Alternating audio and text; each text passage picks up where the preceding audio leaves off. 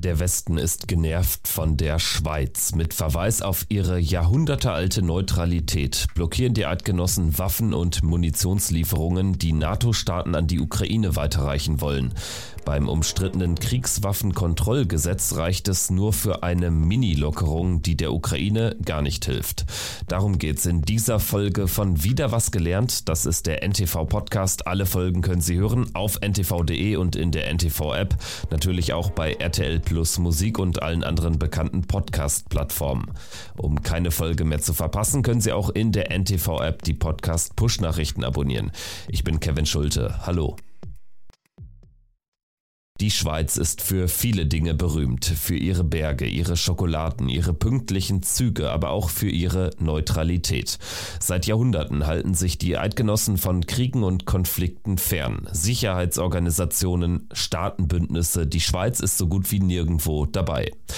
Zwar beteiligt sich das Alpenland derzeit zumindest teilweise an den Sanktionen gegen Russland, Waffen- und Munitionslieferungen an die Ukraine lehnt die Schweiz jedoch weiterhin ab. Die Regierung verweist immer wieder auf die in der Verfassung verankerte Neutralität.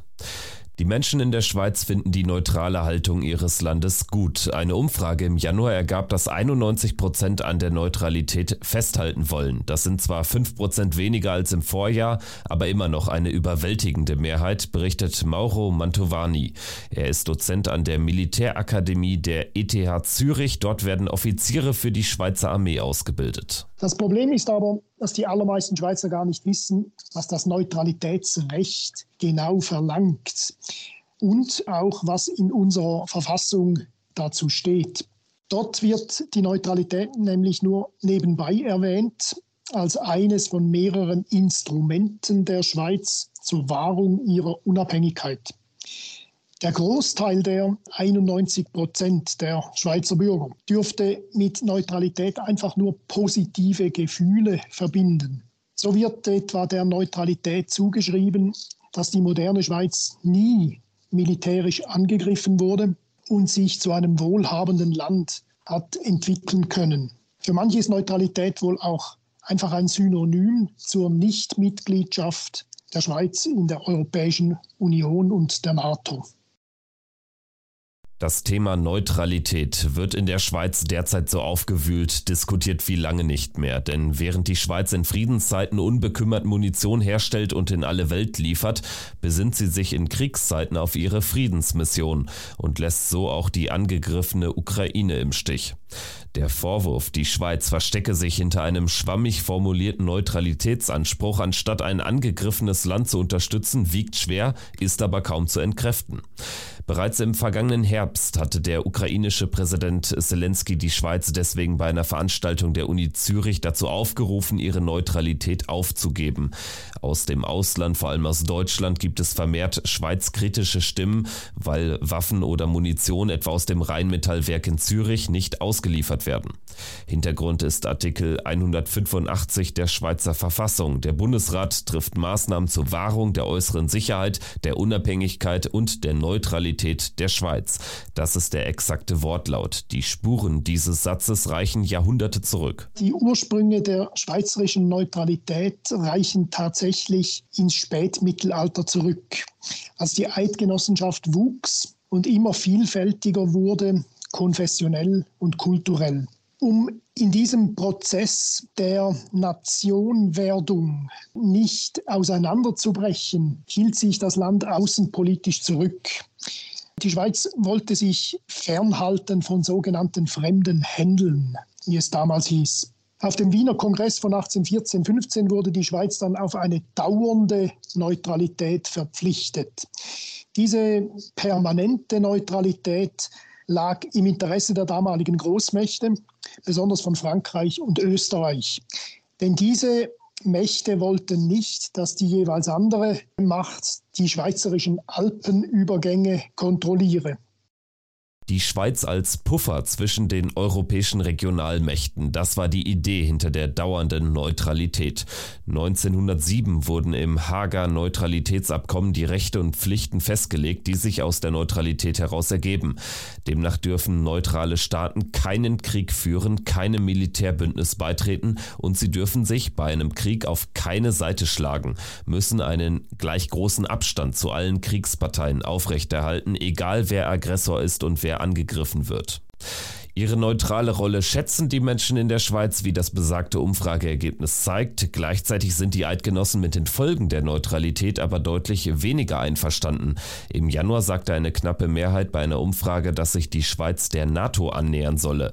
Etwa die Hälfte der Befragten hatte sich in Umfragen zudem für Waffenlieferungen an die Ukraine ausgesprochen.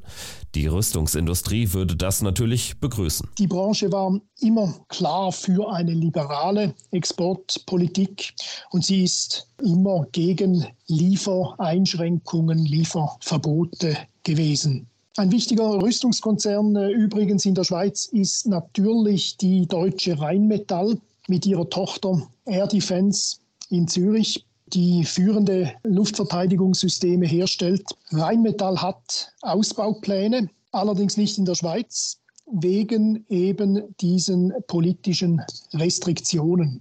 Der Chef von Rheinmetall sagte kürzlich in einem Interview, der Standort Schweiz könnte durchaus auch schrumpfen. Und allgemein wird hierzulande äh, befürchtet, dass es in den nächsten Jahren aus politischen Gründen zu einer Verlagerung der Rüstungsproduktion aus der Schweiz weg in andere Staaten kommen könnte. In den nächsten zwei bis drei Jahren würden zwar noch alte Verträge erfüllt, zitiert die New York Times ein Sprecher der Schweizer Rüstungsindustrie, danach sei die Branche aber dem Untergang geweiht, es gebe einfach keine neuen Aufträge mehr. Die Europäer und die wichtigsten Akteure der Verteidigungsindustrie würden, Zitat, immer misstrauischer, wenn es um die Herstellung von Waffen in der Schweiz geht, urteilt die New York Times. Wie kompliziert die Zusammenarbeit mit der Schweiz ist, zeigt sich am Beispiel des Unternehmens Oerlikon. Als einzige Rüstungsfirma stellt Oerlikon Munition für den Flugabwehrpanzer Gepard her, den Deutschland dutzendfach in die Ukraine geschickt hat. Vor der russischen Invasion war es für die deutschen Behörden kein Problem, Munition aus der Schweiz zu ordern, weil der Käufer, Deutschland, die Geschosse aber nun einer Kriegspartei der Ukraine schicken will, blockiert die Schweiz. Die Schweiz hat ein Kriegsmaterialgesetz das den Export von Waffen regelt. Dieses Gesetz wurde immer wieder angepasst und man suchte einen Ausgleich zwischen wirtschaftlichen Interessen, sicherheitspolitischen Überlegungen und der humanitären Tradition der Schweiz. Das heißt auch, dass sich dieses Gesetz nicht direkt ableitet vom Neutralitätsrecht, sondern dass die Ausfuhr von Kriegsmaterial Bestandteil der sogenannten Neutralitätspolitik ist. Die Neutralitätspolitik hat die Schweiz immer sehr flexibel gestaltet, mit dem Ziel, glaubhaft zu machen, dass man in jedem zukünftigen Krieg fähig und willens ist, die Verpflichtungen des Neutralitätsrechts eben aus der Hager Konvention zu erfüllen. Und letzteres verlangt im Kern eben, dass alle Kriegsparteien gleich behandelt werden. Wirtschaftlich hat die Rüstungsindustrie für die Schweiz keine große Bedeutung. Die Branche trage nur etwa ein Tausendstel zur gesamten schweizerischen Wirtschaftsleistung bei, fasst Militärexperte Mauro Mantovani zusammen. 14.000 Menschen sind im Rüstungssektor beschäftigt. Das entspricht gerade mal etwa 0,3 Prozent aller Arbeitsplätze. Wirtschaftlich drohen der Schweiz wegen der angeschlagenen Rüstungsindustrie also keine größeren Konsequenzen. Gleichwohl könnte das Image der Schweiz darunter leiden. Deshalb ist in der Schweizer Innenpolitik auch längst ein Streit entbrannt über die Neutralität. Die Schweizer FDP will das Exportverbot so weit lockern, dass Länder, die die demokratischen Werte ihres Landes teilen, in der Schweiz hergestellte Rüstungsgüter weiterverkaufen oder verschenken dürfen. Die Schweizerische Volkspartei SVP, das ist die größte Kraft im Parlament, schmetterte den Gesetzentwurf jedoch ab.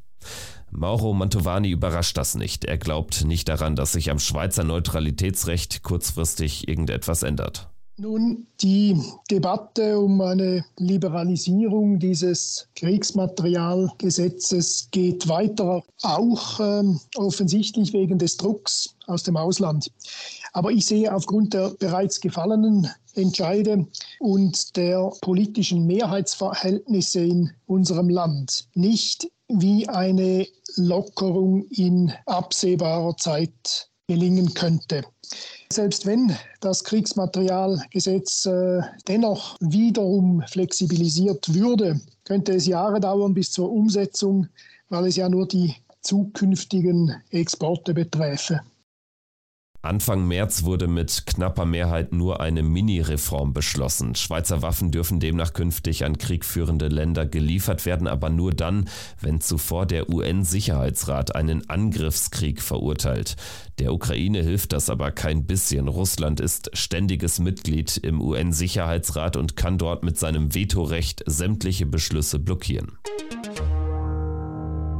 Das war wieder was gelernt mit einer Folge zur Schweizer Neutralität. Danke fürs Zuhören und bis zum nächsten Mal. Tschüss.